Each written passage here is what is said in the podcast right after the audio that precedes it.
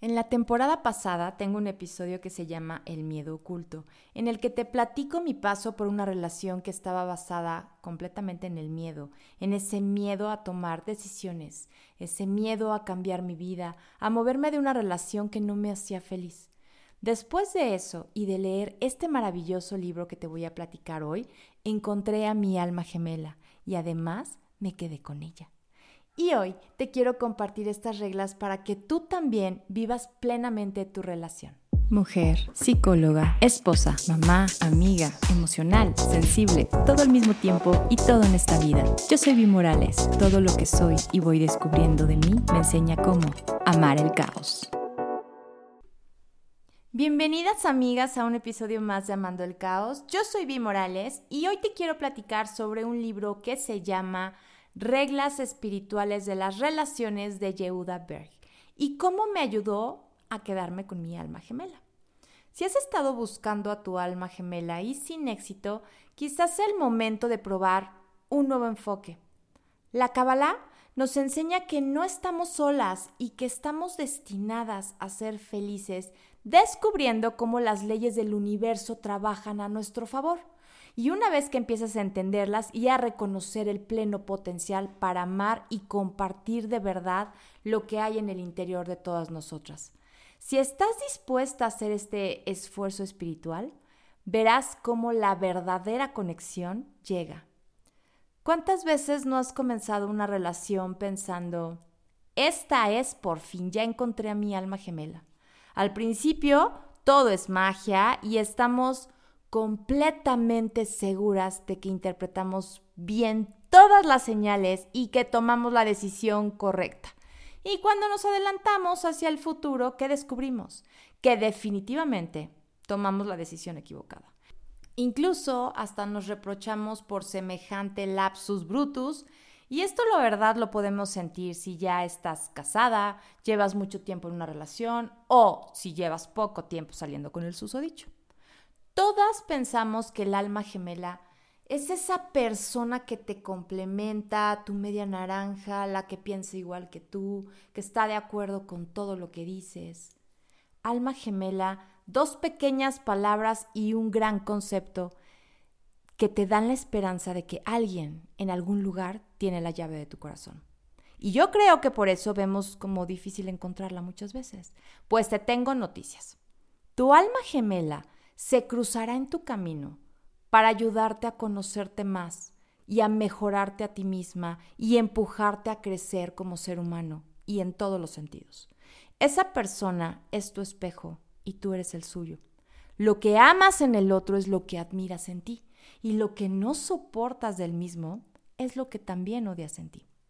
Te doy un minuto para que dijeras esta definición. O si no, te la repito.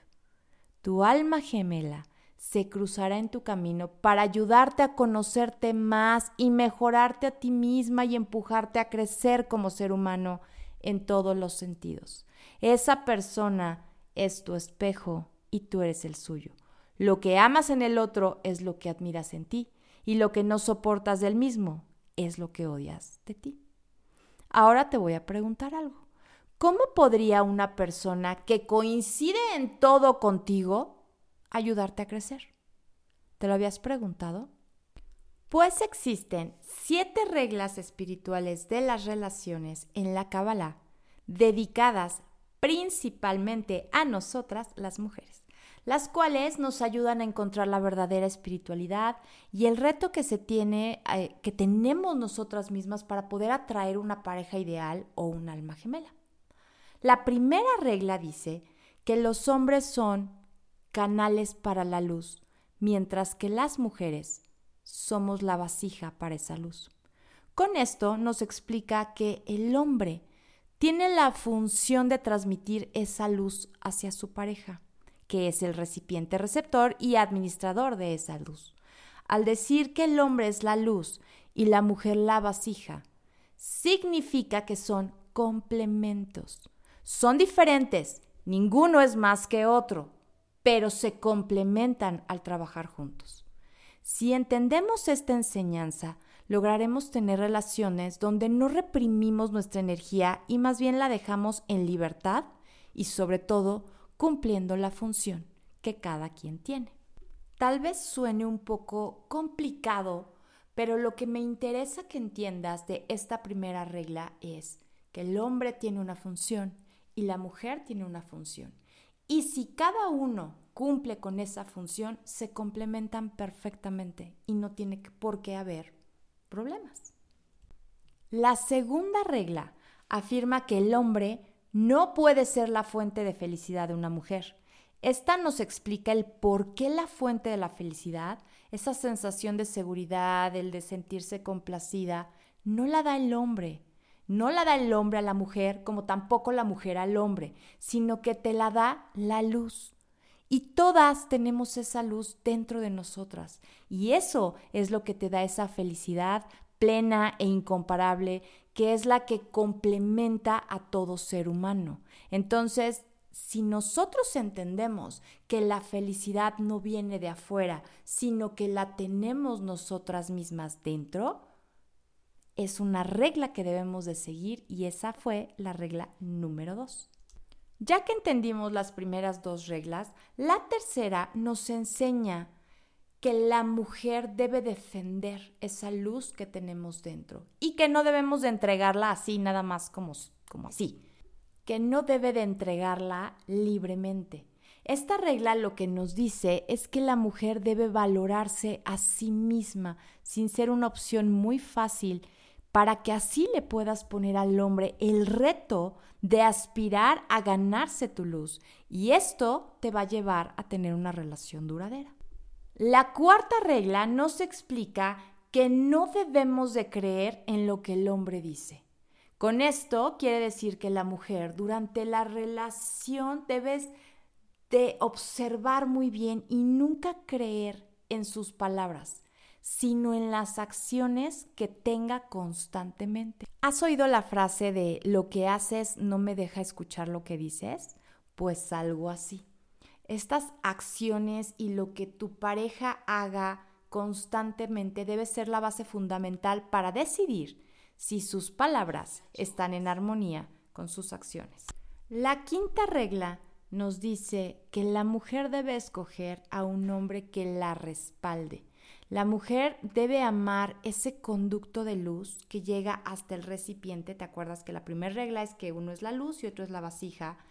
Eh, hasta este recipiente que la recibe, pero tiene que tener en cuenta que esta tubería no se puede cambiar. Puedes tal vez manipular las características o la forma de recibirla, pero el conducto siempre será el mismo. ¿Esto qué quiere decir? Que él no va a cambiar y no es tu trabajo cambiarlo. Así que tómate el tiempo necesario para conocer a tu pareja, porque no lo vas a poder cambiar si tú lo conoces y ves que actúa de cierta forma y dices, ya cuando nos casemos se le va a quitar, no, eso no va a pasar. Por eso es importante fijarse con quién compartimos, porque ya después no hay reclamaciones. La sexta regla nos explica que la ley de la atracción está basada en el karma. Esta regla espiritual nos quiere hacer entender que todo está conectado con nuestras vidas pasadas. Según la Kabbalah, no puede gustarte algo o atraerte algo que no hayas conocido previamente. Qué concepto tan increíble, ¿no?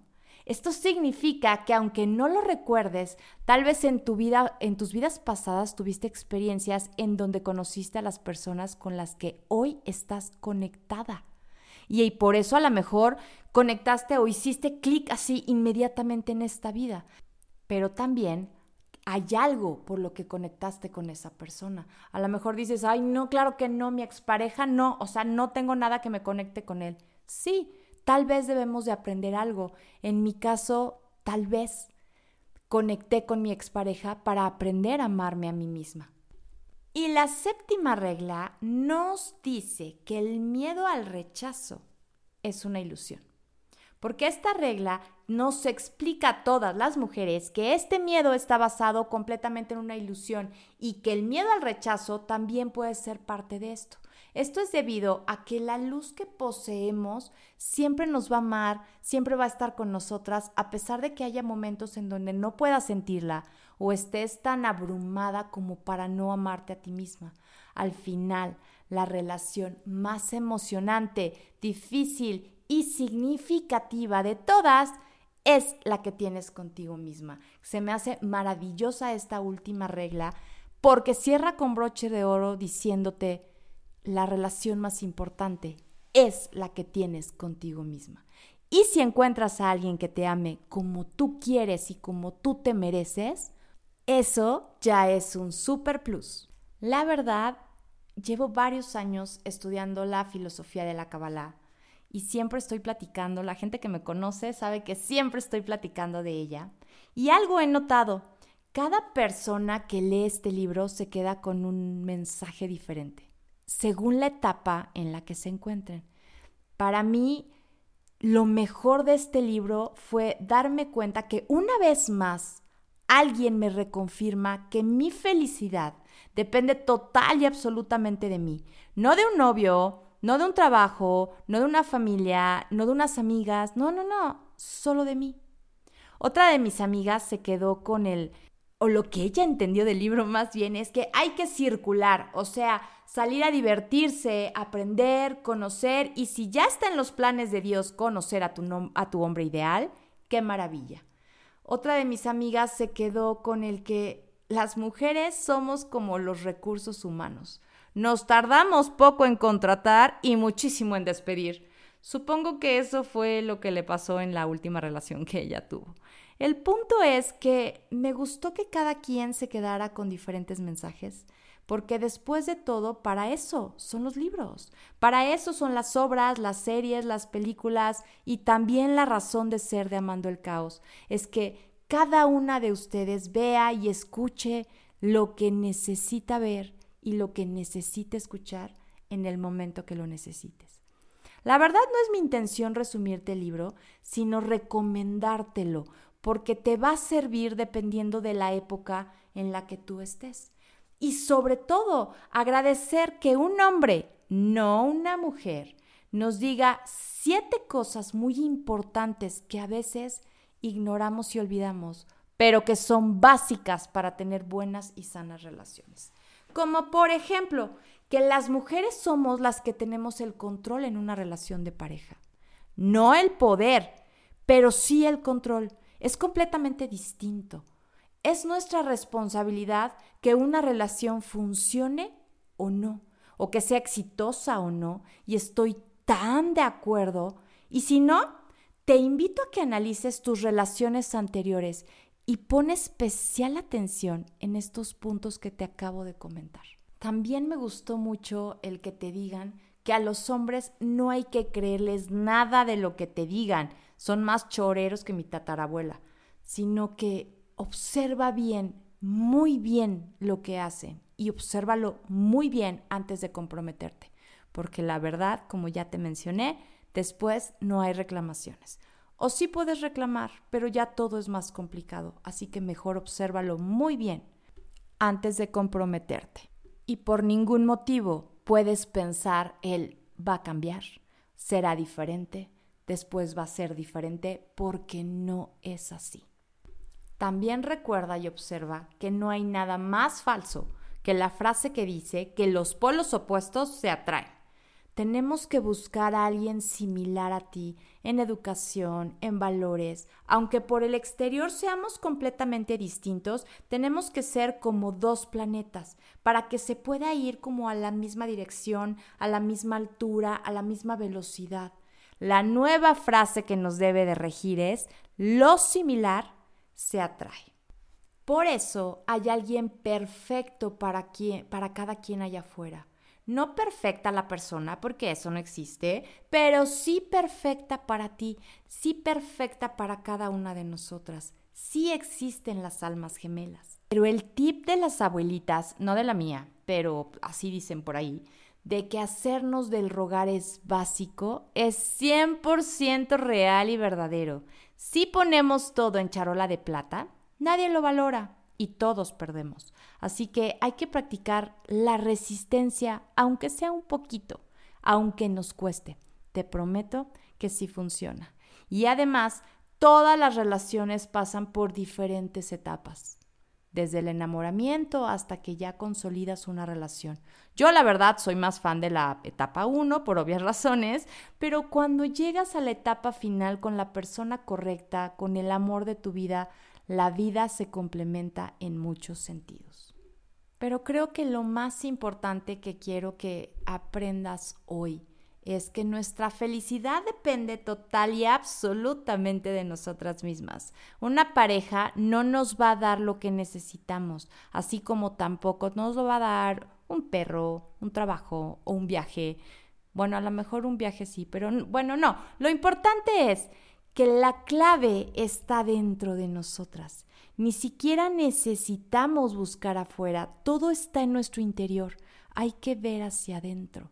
Y una vez que te des cuenta que la felicidad depende de ti, va a llegar alguien que podrá ser tu complemento de esa felicidad. Ahora, tú dime, ¿qué significa para ti ser almas gemelas? Es uno de los temas que creo que entre amigas, en mi opinión, hace mucho debate. Así que envíale este podcast a quien gustes, pregúntale su opinión y cuéntenme. Sabes que me encanta leer sus mensajes y opiniones de todos los episodios. Todas estamos juntas en esto, así que escríbeme a Amando el Caos guion bajo en Instagram o Amando el Caos en Facebook. Gracias por estar aquí otro miércoles más. Yo soy Vi Morales y nos escuchamos el próximo miércoles.